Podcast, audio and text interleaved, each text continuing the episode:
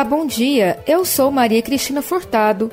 Estamos de volta aqui pela Rádio Universitária da UFG com os boletins informativos desta sexta-feira, 17 de dezembro. O ouvinte da Rádio Universitária acompanha durante todo o dia informações sobre a Universidade Federal de Goiás, Goiânia, Goiás, Brasil e o mundo. Ouça a Rádio Universitária pelos 870 AM, pelo site radio.fg.br e pelo aplicativo MinUFG. O vereador Clécio Alves, do MDB, que é vice-presidente da Câmara Municipal de Goiânia, apresentou nesta quinta-feira uma proposta de emenda à lei orgânica do município, que aumenta de 35 para 39 a quantidade de vereadores do Legislativo goianiense. A medida entraria em vigor na próxima legislatura. O aumento pode representar um gasto aproximado de 12 milhões e 400 mil reais ao ano já que cada vereador custa ao menos cerca de 3 milhões de reais anualmente, segundo o levantamento com dados de 2019. A apresentação da proposta de aumento das vagas de vereador a partir da próxima legislatura foi confirmada pela assessoria de Clécio. No entanto, em um áudio vazado durante a transmissão da sessão desta quinta-feira, o parlamentar ainda fala em uma correção de subsídio, ou seja, de aumento do salário dos vereadores, também a partir do próximo mandato. Como a proposta ainda não foi disponibilizada na íntegra, não há mais detalhes quanto a este ajuste. Na sessão desta quinta, Clécio, que integrava a mesa, desceu para o plenário na direção do vereador Sargento Novandir, do Republicanos. Ao se aproximar, Clécio mostra um papel para o outro parlamentar, que pergunta o que é isso. O vice-presidente então responde: isso aqui aumenta para a próxima legislatura quatro cadeiras de vereador e corrige o subsídio de acordo com a Constituição Federal. Nuvandir começa a responder, mas o áudio é cortado no mesmo momento. A assessoria de Clécio então confirmou que o vereador apresentou a proposta de aumento das vagas de vereador na casa, mas não houve resposta quanto à parte em que fala sobre correção do subsídio. Em nota enviada à imprensa, o parlamentar explica que a ideia é adequar o número de integrantes do Legislativo Municipal ao que autoriza a Constituição. Na norma federal, municípios que possuem mais de um milhão e meio de habitantes, que é o caso da capital, podem ter até 39 vereadores. Como a Câmara de Goiânia tem 35, o aumento seria de quatro vagas. A ampliação do legislativo, assim como dos salários dos vereadores, porém não pode ser feita no mesmo mandato em que a proposta for aprovada. Por isso, a previsão de que a medida entre em vigor a partir de 2025. Em 2024, portanto, os goianienses já elegeriam 39 nomes para integrar a casa.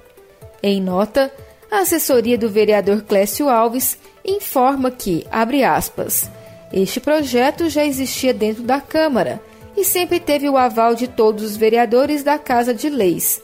No entanto, havia sido passado o momento de apresentar esta mudança e já não resolvia para esta legislatura, fecha aspas. A proposta, de fato, já havia sido apresentada antes na casa em 2016.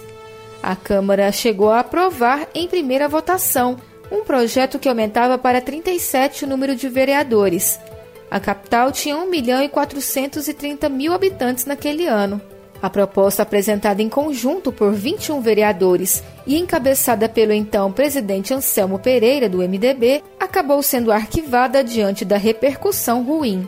Em dezembro de 2020, logo após as eleições, o assunto voltou à tona, desta vez por pressão de vereadores e suplentes que planejavam ir à justiça a fim de garantir a abertura de novas cadeiras nas câmaras municipais de 18 cidades de Goiás, sob o argumento de que o número de vagas estava em desacordo com o que determina a Constituição Federal. Entre os municípios estava Goiânia.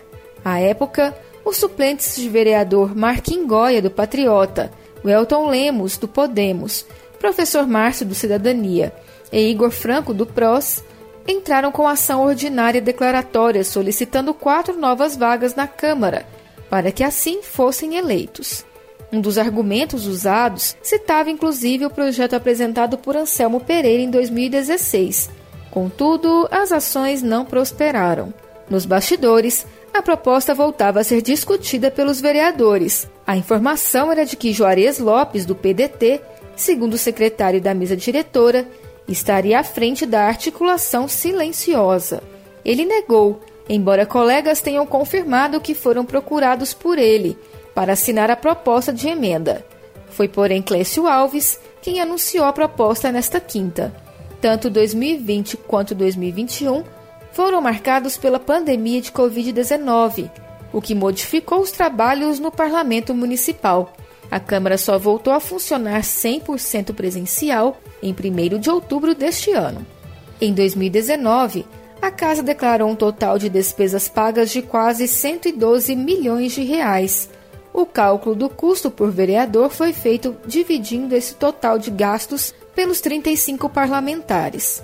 Na soma constam despesas contínuas como água, combustível, energia e telefonia, despesas variáveis, como materiais de consumo, manutenção, prestadores de serviço, diárias pagas a servidores, consignações e outras, e gastos com folha de pessoal, despesa que tem o maior peso nas contas da Câmara. Isso sem contar que o aumento de vagas para vereadores implica em reformas no prédio para abrigar os novos gabinetes. Nos bastidores, Apesar das chances da proposta ser aprovada serem grandes, há dificuldade na coleta de assinaturas. A ideia é que o projeto seja aprovado com a assinatura dos 35 vereadores, ou pelo menos um número que se aproxime do total de parlamentares da Casa. Há um receio de desgaste por parte de uma parcela dos vereadores. Dois representantes de Goiás foram os vencedores do Concurso Nacional de Projeto para Habitação Quilombola, promovido pelo Conselho de Arquitetura e Urbanismo de Goiás, Cal Goiás. O projeto dos arquitetos e urbanistas Marina Noelle Souza Borges e Pedro Henrique Ramos Lima levou o primeiro lugar do concurso, que tem o objetivo de selecionar o melhor projeto para a construção de moradias nas comunidades remanescentes de quilombos de Goiás. O concurso integra os programas habitacionais da Agência Goiana de Habitação, AGEAB, que foi parceira na realização do mesmo, que recebeu inscrição de 86 projetos oriundos de diversos estados. O Cal Goiás lançou o concurso no dia 16 de agosto, em homenagem ao Dia Nacional do Patrimônio Cultural no Brasil, celebrado no dia seguinte. As comunidades remanescentes de quilombos são reconhecidas como patrimônio cultural brasileiro.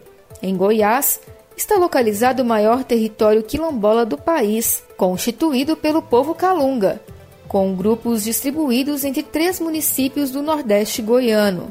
Há mais de 300 anos, Cavalcante, Monte Alegre de Goiás e Teresina de Goiás, localizados em região próxima à Chapada dos Veadeiros.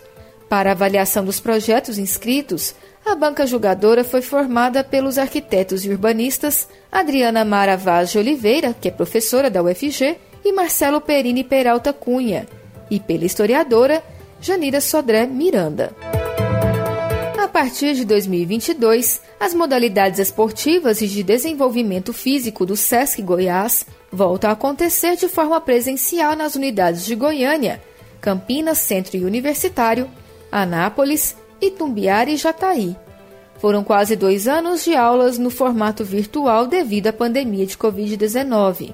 Entre as atividades oferecidas estão as aulas de musculação, ginástica, bike, hidroginástica, natação, zumba, pilates, yoga, triatlon, iniciação esportiva para crianças e atividades psicomotoras e lúdicas para crianças. Além disso, o SESC oferece ainda avaliação física e consulta nutricional. As matrículas já estão abertas e as vagas são destinadas a trabalhadores do comércio e seus dependentes, conveniados e público em geral. Os valores para o trabalhador do comércio e dependentes com cartão SESC atualizado são diferenciados. Para conferir valores, modalidades e horários disponíveis em cada unidade, acesse o site sescgo.com.br O retorno obedecerá a todas as medidas sanitárias e protocolos de combate à Covid-19. Lembrando que o aluno deve apresentar obrigatoriamente atestado médico de aptidão física no ato da matrícula. O boletim informativo da Rádio Universitária volta logo mais às 3 horas. Fique ligado na programação pelos 870 AM, pelo site radio.fg.br e pelo aplicativo MinUFG. A Rádio Universitária também está nas redes sociais.